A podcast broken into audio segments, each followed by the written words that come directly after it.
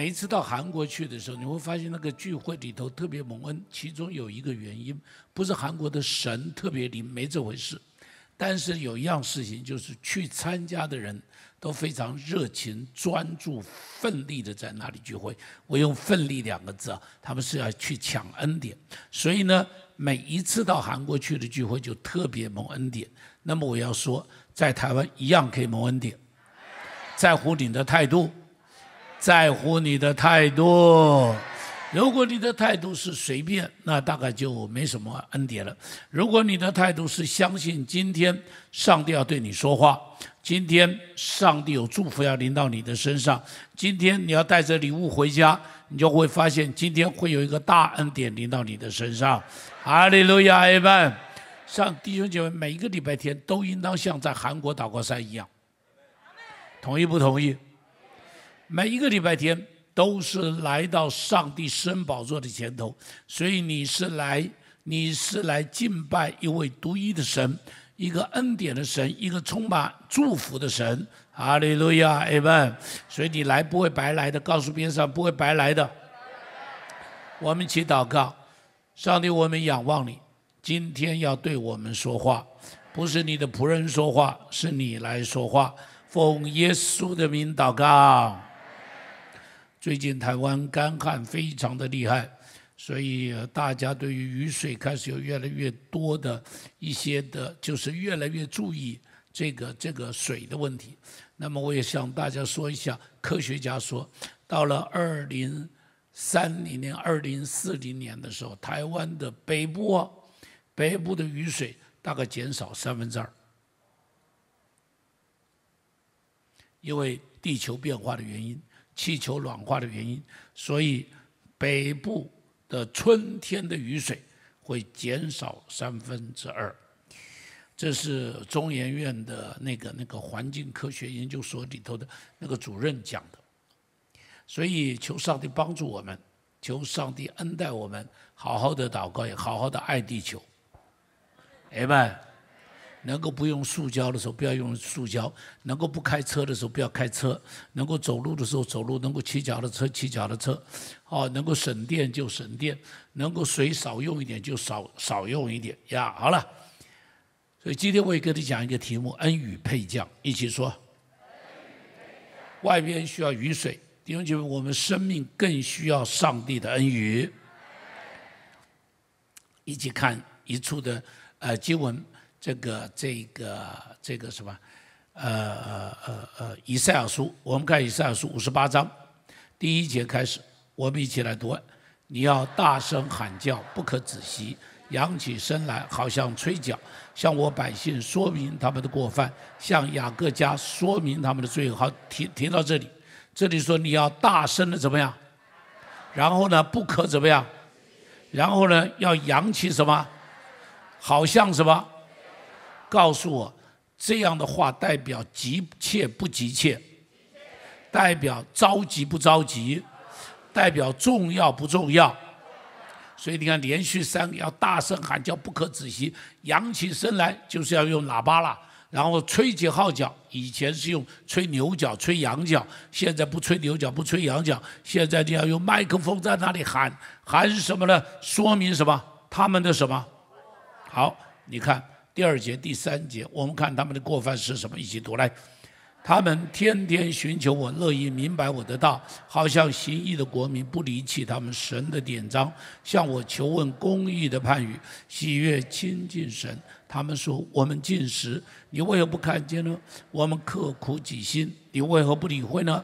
看了你们进食的日子，人求利益。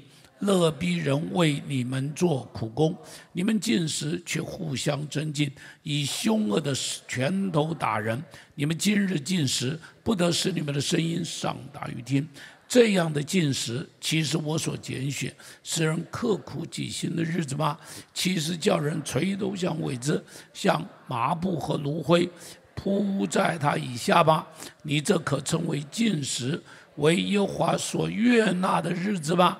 弟兄姐妹，所以你知道在这里啊，我就说，上帝在说什么呢？上帝告诉以色列百姓：你外边呢显得非常敬虔的样子，你有各样宗教的礼仪、宗教的活动，你们又献祭、又祷告、又进食、又聚会，哎呀，而且还读神的话，好像外边看见你真是非常敬虔的百姓。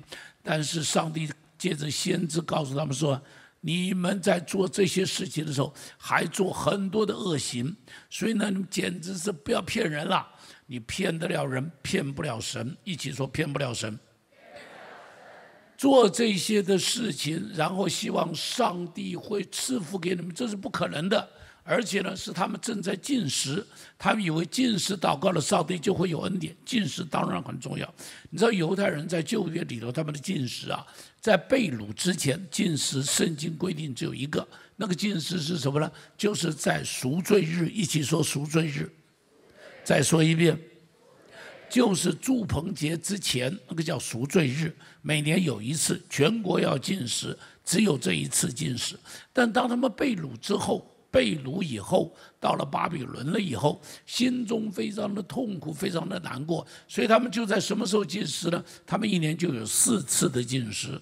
第一次是耶路撒冷被围，十月，耶路撒冷被巴比伦王围困，好，那么他们要进食。第二个呢，是耶路撒冷城破，是四月。就包围了差不多半年的时间了。耶路撒冷城破了，他们在这一天的时候会去进食。然后第三个呢，是他们巴比伦这个这个这个呃巴比伦王他们进到了耶路撒冷以后，就把圣城呃把圣殿用火烧了。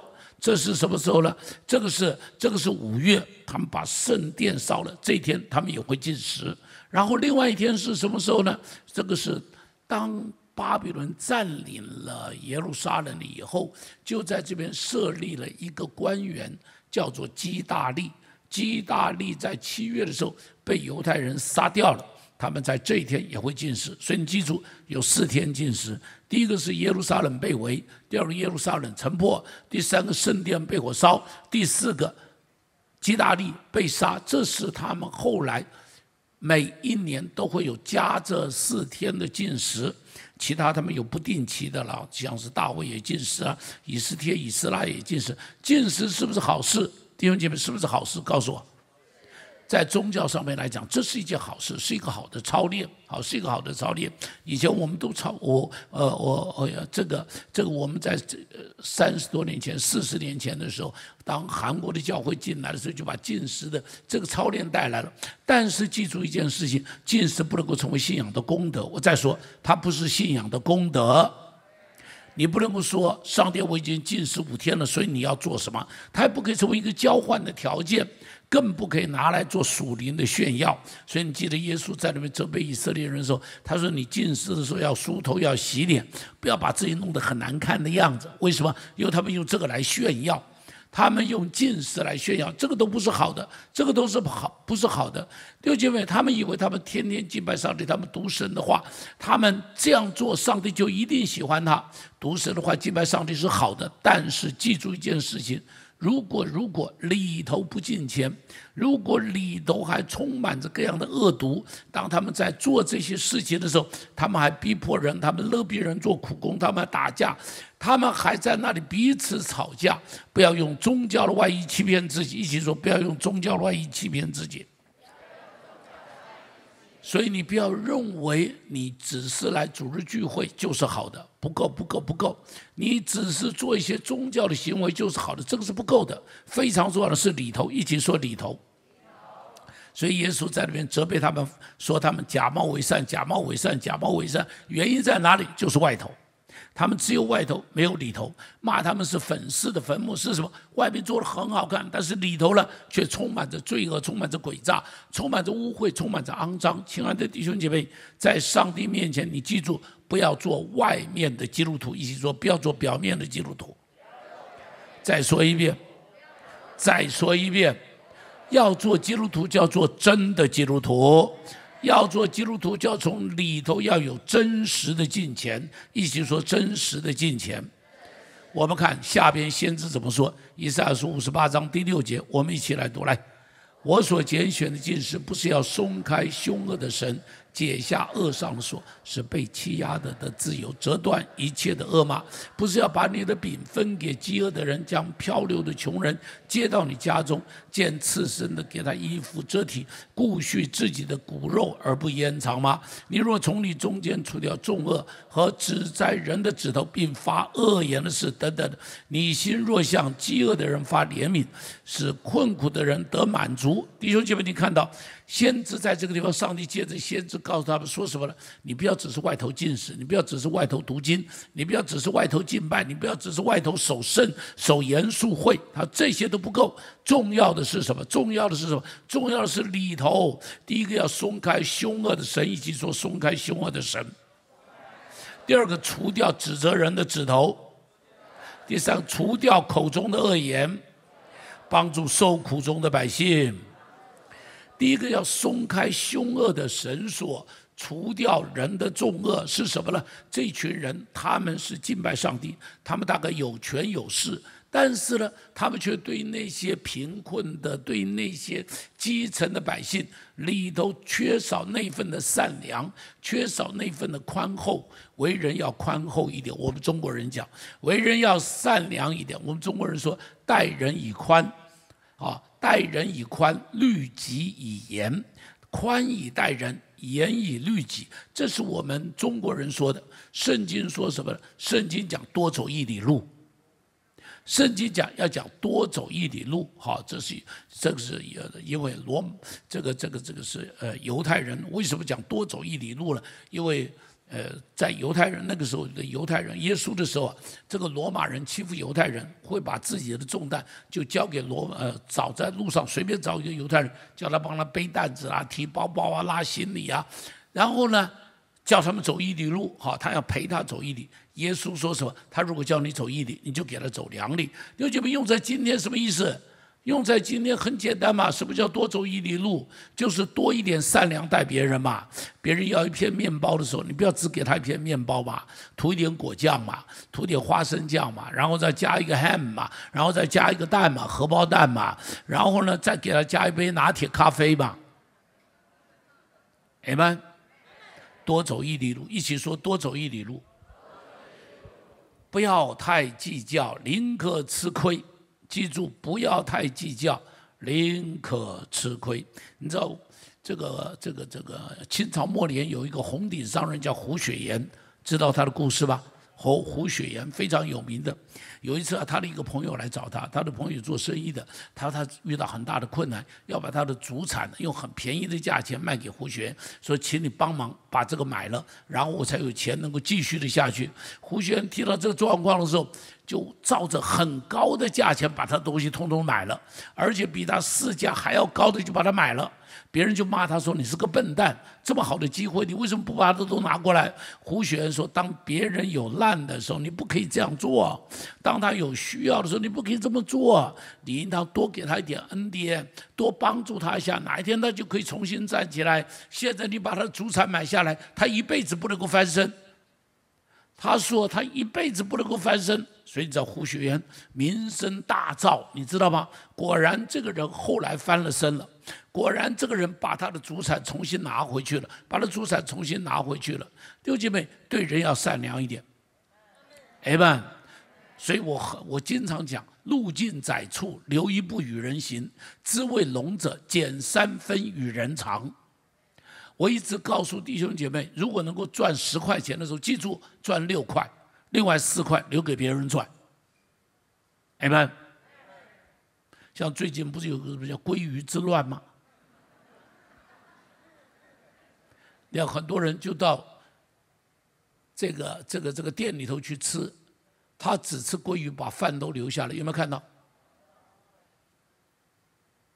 非常不好。我再说，非常非常不好。基督徒，如果你到外边去吃东西这么吃，我就说你真的不是基督徒。我真的说你不是神的儿女。对人要宽厚一点，一起说宽厚一点。啊，所以我我说了以后，我就发现有我们教会有开计程车的弟兄就跟我讲，他说牧师你知道吗？他有一次我带我们教会一个姐妹哈，我认得他，他不认得我。他说下车的时候找钱的时候，他就像你说的零钱，他就叫我不要找了，叫我留下来。太好了，宽以待人。哎，宽以待人。有人非常的严守律法，但是呢，就非常的苛刻。这种人我们叫他什么？我们叫他酷吏，对不对？有一些做官的是这样，这种酷吏，以佛所的教会，圣经中责备以佛所的教会，说他怎么样？他们呢？哈，不能容忍恶人。告诉我好不好？他能够分辨是非，好不好？好。但是下边的问题是什么？失去了起初的爱。如果你不能够容忍恶人，又失去了起初的爱，就糟糕了。懂我的意思吗？你能够分辨真理是好事。分辨对错是好事，但记住留一条路给别人可以再一次站起来，留一条路让别人可以好好的走，让别人可以好好的走。只有公义而无爱人的人，这种人非常可怕。明朝有个官，这个人叫海瑞，知道这个人吗？非常有名的一个清官呢，被称作海青天呢，非常有名，非常。你知道明朝的官员薪水非常低，非常低。明朝的官员薪水非常低，海瑞呢，在这么低的薪水中，他又是一个清官，他又是一个清官。但是你知道，这个清官虽然老百姓都说他是清官，但是我告诉你，这个人清到一个地步啊，清到一个地步啊，简直是一点人情味都没有。有一天，他的女儿，他的女儿只有五岁六岁，肚子饿了，吃了一个馒头。结果爸爸就问他：“你这个馒头哪里来的？”他是家里头的这个这个仆人呐给他吃的。他爸爸就骂他说：“你怎么可以吃别人的馒头？你不是我的女儿，你不可以吃这个。”女儿肚子饿，吃了一个馒头。爸爸说：“除非你饿死，要不然你不是我女儿。”这个小孩才五岁六岁，吓得发抖。大哭，连续哭了八九天，上十天，一口饭都不肯吃。别人怎么哄他，他都不吃，因为爸爸说，除非他饿死，要不然他不是他女儿。这个女儿活活饿死。我告诉你，海青天这个名号，我一点都瞧不起他，我一点都瞧不起他。虽然他死的时候，南京城呢，合城的人给他送葬。我说合成的人给你送葬，也不能够抹杀，也不能够这个这个这个怎么讲？这个这个抵抵消掉你让你女儿活活饿死这个罪行。弟兄姐妹，宽厚一点，一起说宽厚一点。再说一遍，记住行公义，下边接着是什么？有公义而无怜悯，这是不可以的。有公义还要有怜悯。公义是一个蛋糕的底下的那个、那个、那个座，怜悯是上边的奶油。听懂了吗？公益要做基础，不可以没有公益，但公益之上要加上恩典与怜悯，要加上恩典与怜悯呀。第二个，先知说你要除掉指摘人的指头，你不要老在那里骂人，说人这个不好，说人那个不好，看到别人错都很容易啊，很容易以后就常常去痛骂。但是呢，但是会不会骂错？会不会骂错？而且往往这个时候，你会不会伤人的心？伤人的身呢？很容易，两天就不痛了。伤人的心呢？痛一辈子。痛一辈子，记住，记住，不要随便去指责别人。你记得犹大的故事吧？记记不记得犹大的故事？你记得犹大有个媳妇叫什么名字？犹大的媳妇叫他玛，不叫他玛的，叫他玛。犹大的媳妇叫他玛，你记得哈？这个媳妇啊哈，因为他的儿子老大死了，然后给老二，结果老二呢，这个这个这个也被上帝咒诅也死了，他就怕老三也死了，所以就叫这个这个这个媳妇回家了，叫这媳妇回家了。后来有一天犹大自己在外边呢，这个牧羊啊哈，结果呢这荷尔蒙太多了，就要找一个妓女，找到了他的媳妇。因为是晚上，媳妇又蒙着脸，所以什么都不知道，什么都不知道。后来，后来，后来，媳妇怀孕了，犹大知道了。你记不记得那个故事？义愤填胸，记得吧？就把这个媳妇找来说，把这小贱人抓来，让他招出来。这野种到底是哪里来的？记不记得？哎呀，设计没这么讲，但一定是这么说的。拉出来用石头打死，你可以想象那个景象。犹大坐在那里，满面的正气，你知道吧？正义凛然。这一个小贱人坏我家的门风，拖出来用石头打死。他玛来了，他玛就说。这个野种是谁的，对不对？拿着棍子去给他看，这手杖是谁的？这个野种就是谁的？这裤腰带是谁的？这个野种就是谁的？别人很高兴的拿到了犹大的面前，犹大，你看，终于找到证据了，就是这个人的野种。犹大看到那个棍子的时候，圣经没有讲他的样子，但你猜他的样子是什么样子？他坐在那边想，啊，傻。结果这个时候看到的时候，你告诉我什么样子？一定是袖子一拉，哎呀呀呀呀呀！告诉我是不是？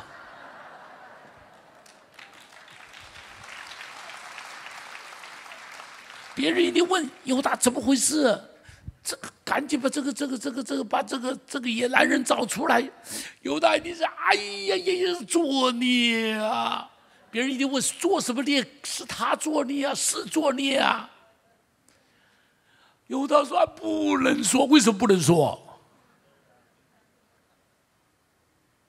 惭愧的不得了。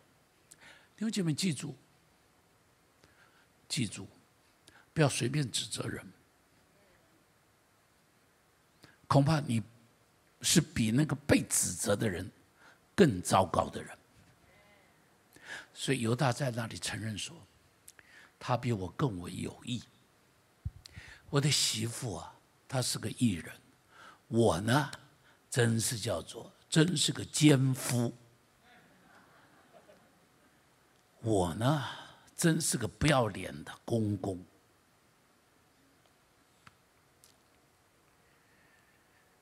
哎呀，实际上我们都会指责人，同意吗？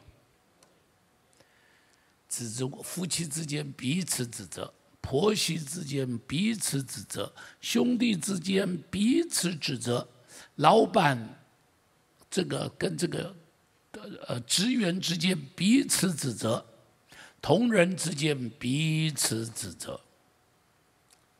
好多时候，好多时候，那份指责常常会指责错了，那份指责会失。这个是呃伤了别人的志气。我就记得罗伯伯啊，以前年年轻的时候，罗伯还在世的时候，他在他住在圣何塞，我去看他，他就跟我讲：“他说茂松，你知道吗？你刚来教会的时候，有多少人在我面前说你的不对？你知道？”他说：“我就告诉他们说。”茂松还年轻，给他机会。茂松还年轻，给他机会。他说：“我帮你挡住了多少别人背后说你的坏话。”哎呀，当他这么讲的时候，我吓得一身冷汗，因为我以为我做的很好，我以为啊，我是什么缺点都没有的人。万万没有想到，我是有那么多缺点的人。幸他说罗伯就讲，他说：“我就只为你祷告。”他说：“感谢上帝，上帝改变你，你有反省的能力，你进步了，你长大了。”弟兄姐妹，多给别人一点长大的机会，可以吗？多给别人一点祝福的机会。所以我常常告诉很多教会的弟兄姐妹，我记得有一个教会就讲，他说我要，我们需要换呃找一个传道人，新的传道。我说你要找什么样的？他说很简单，跟你一样就可以了。我说弟兄啊，你犯两个错，第一个你应当找一个比我更好的，不是一个跟我一样的。我说第二个错。你怎么可以叫一个传道人刚刚从神学院出来就跟我一样？你这么说实在太轻看我。你以为我几十年功夫都是白花的？没有这几十年，他会长成这样吗？你没有机会给他，他会长成这样吗？弟兄姐妹，求上帝帮助我们，少一点指责，一起说少一点指责。而且呢，停止发恶言的事。什么叫停止发恶言？嘴巴里头善良一点。圣经中间提到启示录提到七个教会，说它是七个金灯台。你如果去看那七个教会，你会发现没有一个教会是金灯台，对不对？每个教会都充满着问题。老底家的教会不冷不热，老底家的教会赤身露体，还自己以为自己穿得很漂亮。老底家教会明明瞎眼，还以为自己眼睛看得很清楚。但上帝说这是金灯台，这是金灯台。亲爱的弟兄姐妹，你认为不好，确实很多教会也都不好。我同我同意，包含新的教会。通通都有问题，哪一个教会没有问题？但记住，上帝的眼光中说，这叫金灯台。当有一天我知道这件事情以后，我再也不敢轻看任何一间教会。然后灯台中间的传道人说是什么？是神手中的心，乖乖，明亮的心，乖乖。我觉得这种传道人也叫心。上帝说他是心，他的位置是心，他样子不像，但是我给他的位置是心。弟兄姐妹，用鼓励人的语言，给人掌声，多一点的鼓励，我就非常谢谢。我刚刚讲罗伯伯，我也谢谢罗妈妈，因为罗妈妈是在教会中第一个鼓励我的人。我跟你们说过，每次讲完道以后，他都会跟我讲。毛松，你今天讲的哪一句话真好？毛松，你今天解释的那段圣经什么地方最好？每一个礼拜天，他一定会找一两个我讲完的道来鼓励我。所以我不是跟你们说，每到礼拜六的时候我就很兴奋，因为礼拜天要讲道了，因为礼拜天有人要鼓励我了。如果他没鼓励我，我还到他门口去转一转，希望他能够鼓励我。你知道，就是因为有他的鼓励，才有今天的我，要不然就没有今天的我。就是因为有他的鼓励，所以让我在讲到中间的时候，让我觉得我是很享受的，是很快乐的。唉，所以我说过，当时有另外一个传道人到行道会另外一个教，我们同时进来，他比我优秀，啊，他的学问比我好，样子长得也比我帅，啊，那教会比我大。很资深，就去到那边的时候没讲完道，人家就跟他讲说：“摩布弟兄，跟你说啊，你讲的跟唐宗荣讲的不一样。唐宗荣是这样讲，这样讲，这样讲。下个礼拜又来说，摩布摩布摩布传道告诉你讲的跟吴用长老讲的不一样。吴用长老是这样讲，这样讲，这样讲。每个礼拜都上来告诉他，你讲的跟谁不一样，然后告诉他说你要好好读书，好好预备。我告诉你，三个月、四个月以后。”这个传道每到礼拜六就开始拉肚子，半年以后他就辞职。所以你今天完全不知道他是谁，他岂是没有机会的人吗？他岂是没有才干的人吗？只是因为教会里头有一些的人不知道怎么鼓励他，所以就扼杀了一个人才。他比我像人才，他比我够资格。弟兄姐妹，会不会在你家里头也是这样？会不会你的儿子也被你这样子抹杀掉了？我不是跟你们说过光伟的故事吗？他来到教会里头服侍，我看到这个不顺眼，那个不顺眼。你知道我几乎啊每一年里头，我都会骂得他哭哦，在我的办公室里头哭哦。啊，有一次啊，他大哭着跟我讲，他说：“我不要做你的这个，呃，他我不希望你是牧师，我希望你是我爸爸。”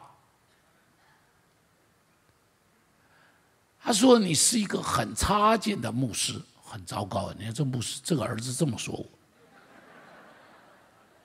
甚至于他说：“你也是一个很差劲的爸爸。”我说：“我常常骂他，骂得他在我办公室里哭，一直到什么时候？我跟你们说过，我在半夜里头醒过来，因为在半夜里头我梦见我又在骂他。你看，我连梦里都骂他。我不知道为什么骂他，我只知道那时候在三明堂，三明堂的办公室，我的办公室里头，几个。”传道同工都坐在那里，他也坐在那里。我不知道为什么骂他，我知道我骂他的，他就从椅子上面站起来，流着泪离开我的办公室。于是我在梦里头惊醒，我说：“上帝，我在做什么？我在做什么？”我永远不会忘记那个梦，我相信那是异梦。从那以后，我打定主意不再骂他。当然。要努力很久。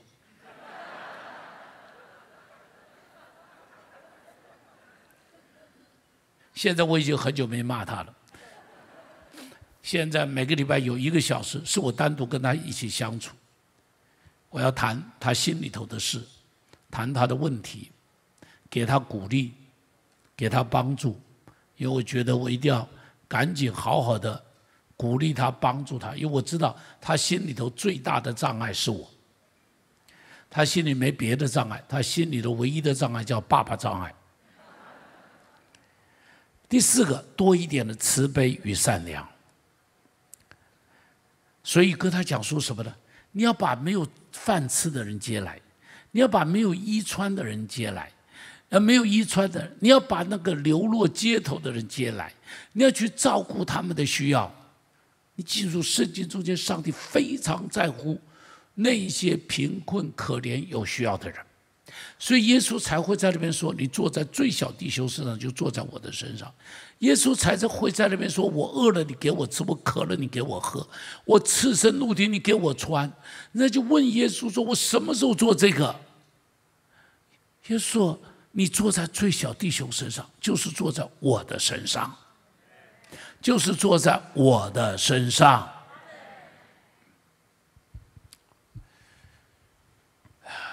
你知道我们教会非常在乎这个，所以我们一直宣告我们是健康。第二个是什么教会？是什么？我听不见。是健康行善，然后宣教。几乎没有教会把行善定为教会的核心价值。只有新地教会。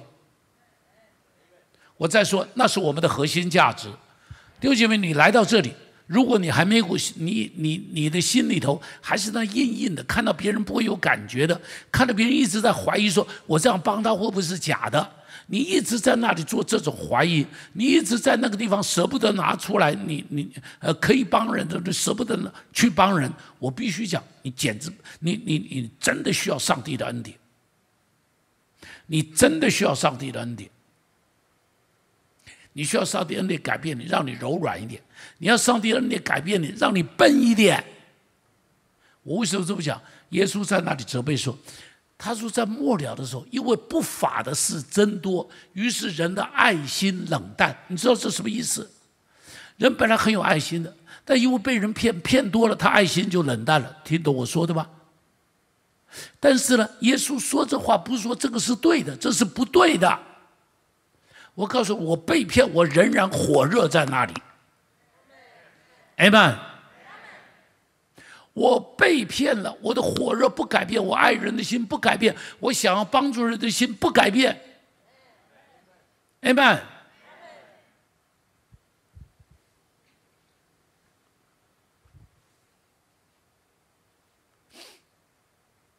我曾经帮助某一个国家，不讲那个国家是什么，帮助他们的儿童们的这个生活啊，什么什么的。那么我们的钱就借着当地的官员给了他们。当时给他们的时候，第一年他们拿到了，第二年拿到了，第三年没有拿到。我去看他们，因为我怕他不给，所以我就去看。看了以后，我回头就问这官员，我说：“哎，为什么今年的钱没下去？”他就说了：“他说张牧师啊。”你在我们民间声望很高，但在我们官方我们不喜欢你。我说为什么？他说因为民间都有好处，我们没好处。你知道吗？所以我就在那个地方我就不做了，但是我还继续去帮助有需要的人。我不会因为被骗了，我就不帮助有需要的人了。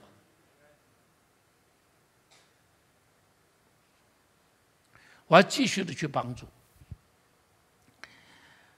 哎呀，求上帝帮助我们，真的求上帝帮助我们。你记得路德，路德就是因为善良对他的婆婆，所以变成路德。看到没有？他就是做一个好媳妇，做到一个地步，留名千古。看到吗？路德这个故事就是一个好媳妇的故事。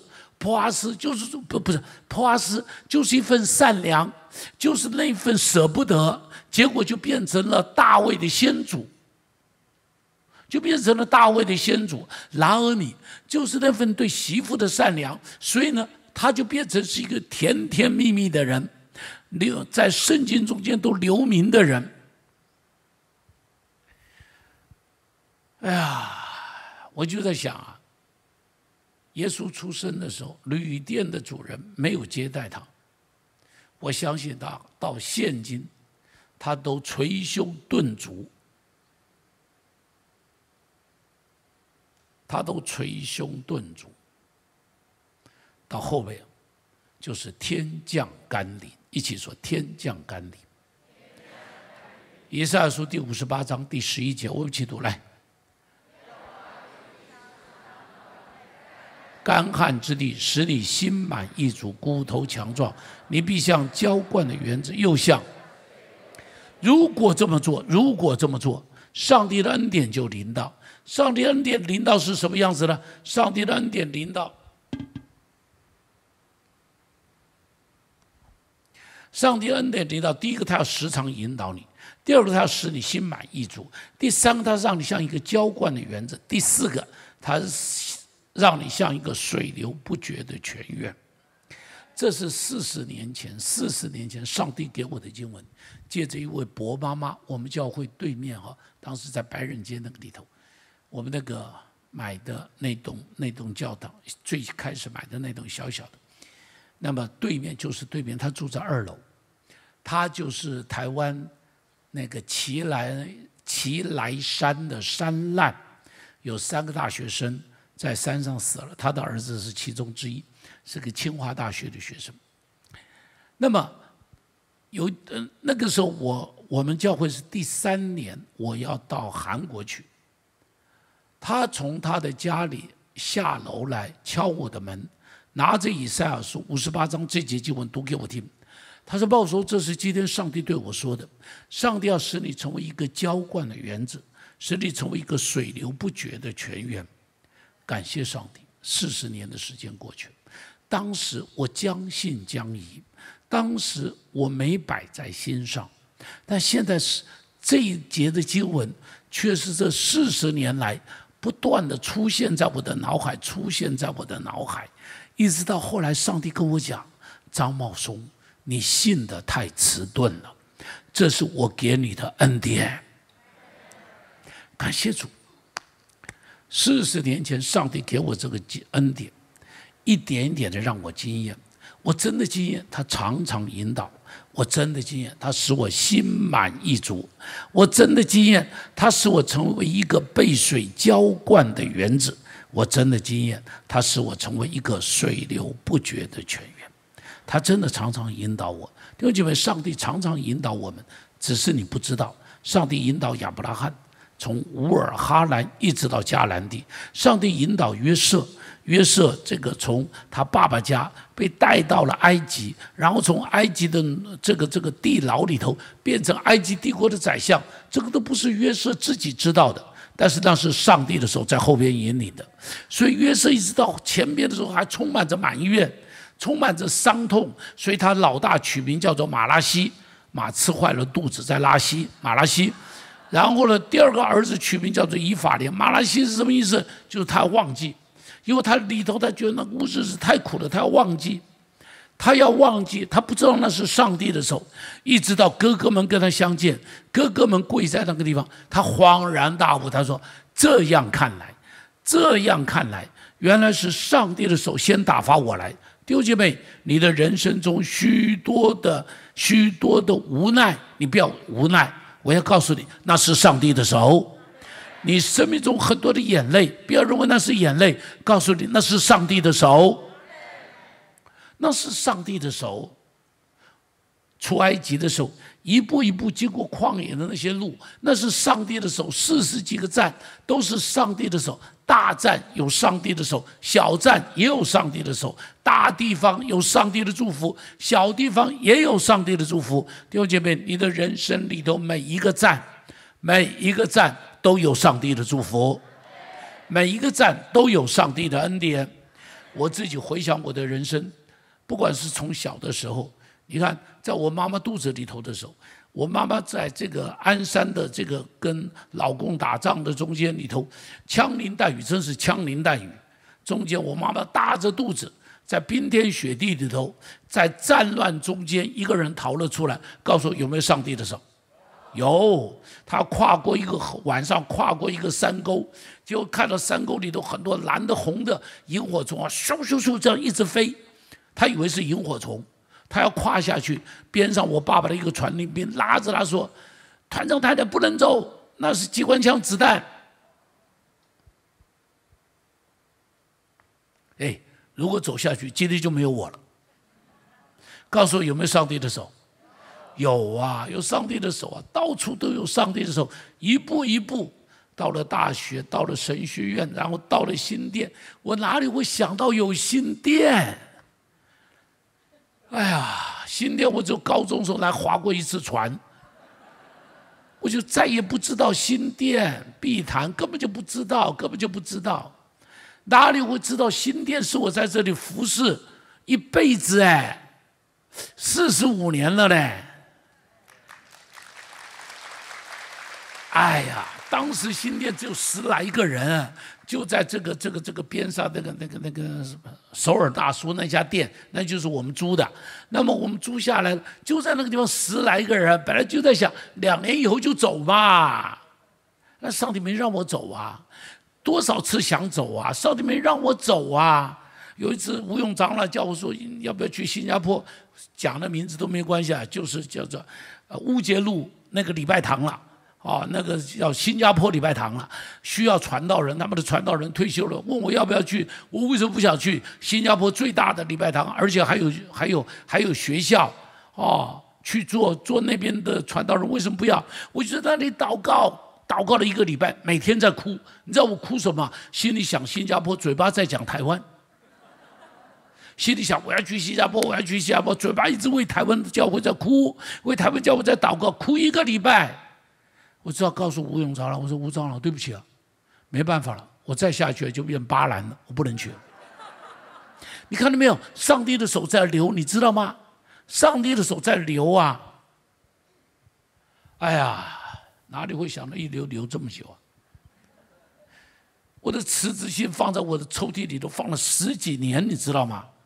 十多年了，真的想走，但上帝让我留，选择叫选择叫现在你说我要不要走？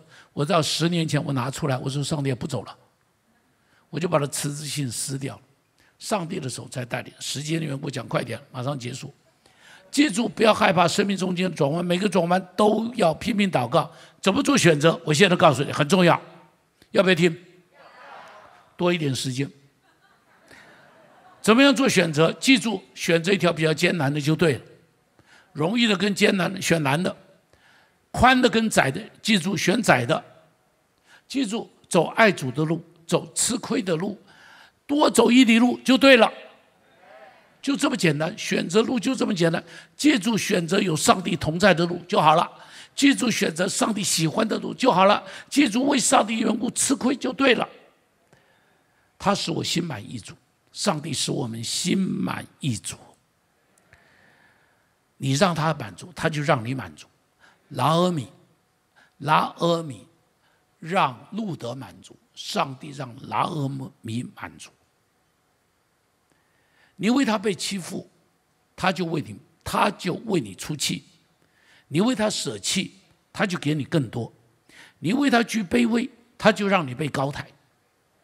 四十多年的时间过去，我常常跟我师母讲，我说我心中充满着感恩。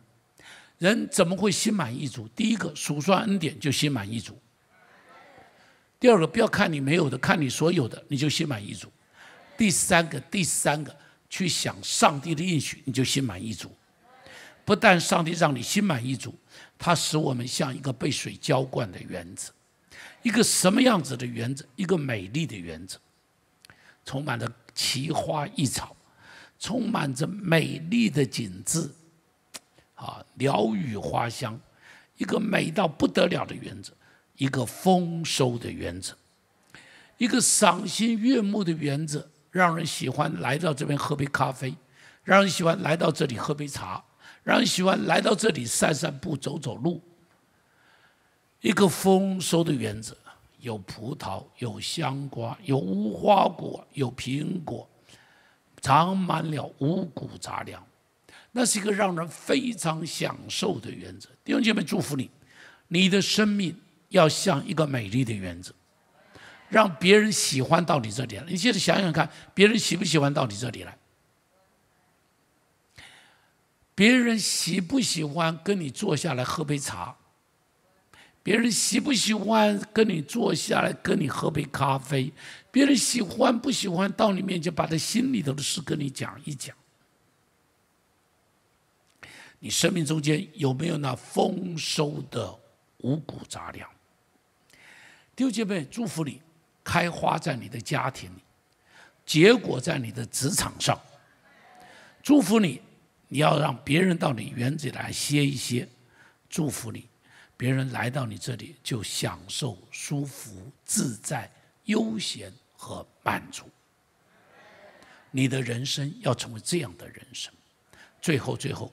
它使你成为一个水流不绝的泉源，原子是被水灌溉，泉源是灌溉别人。你不但被灌溉，被上帝滋润，你要成为滋润别人的人。约瑟后来成为他全家的祝福，摩西成为以色列人的祝福，大卫不仅仅成为当日以色列人的帮助。成为历代许多人的祝福。Fanny Crosby 非常有名，这个盲眼之人，他写了多少歌，一直到现在我们还在唱。比方说，这是我信息，这是他写的歌。比方说，靠近主，靠近主，靠近主，靠近主，这是他写的歌。祷告良辰。到高粱村，到高粱村，这是他写的歌。一个瞎眼的人，成为这一百多年来多少人的祝福。我们都不知道当时的政治家是谁，当时美国总统是谁，当时的布道家是谁，你都不知道。但这里有个瞎眼的妇人，你知道。他的诗歌一直到现在，成为许多人的祝福。弟兄姐妹，到了我这个年纪了，我真的说，我羡慕成为一个美丽的花园，我更羡慕成为一个可以滋润人、浇灌人、让人得福、得恩的一条江河。我愿意消失在沙漠中，在旷野中，但是可以成全别人生命中的祝福。我愿意不见了。让别人可以接触果子来。我们起起立。谢谢您收听我们的 Podcast。想认识耶稣吗？或是想更多了解教会？欢迎您上网搜寻新店行道会，或输入 topchurch.net，您将会获得所有关于我们的最新资讯。期待再次与您相遇。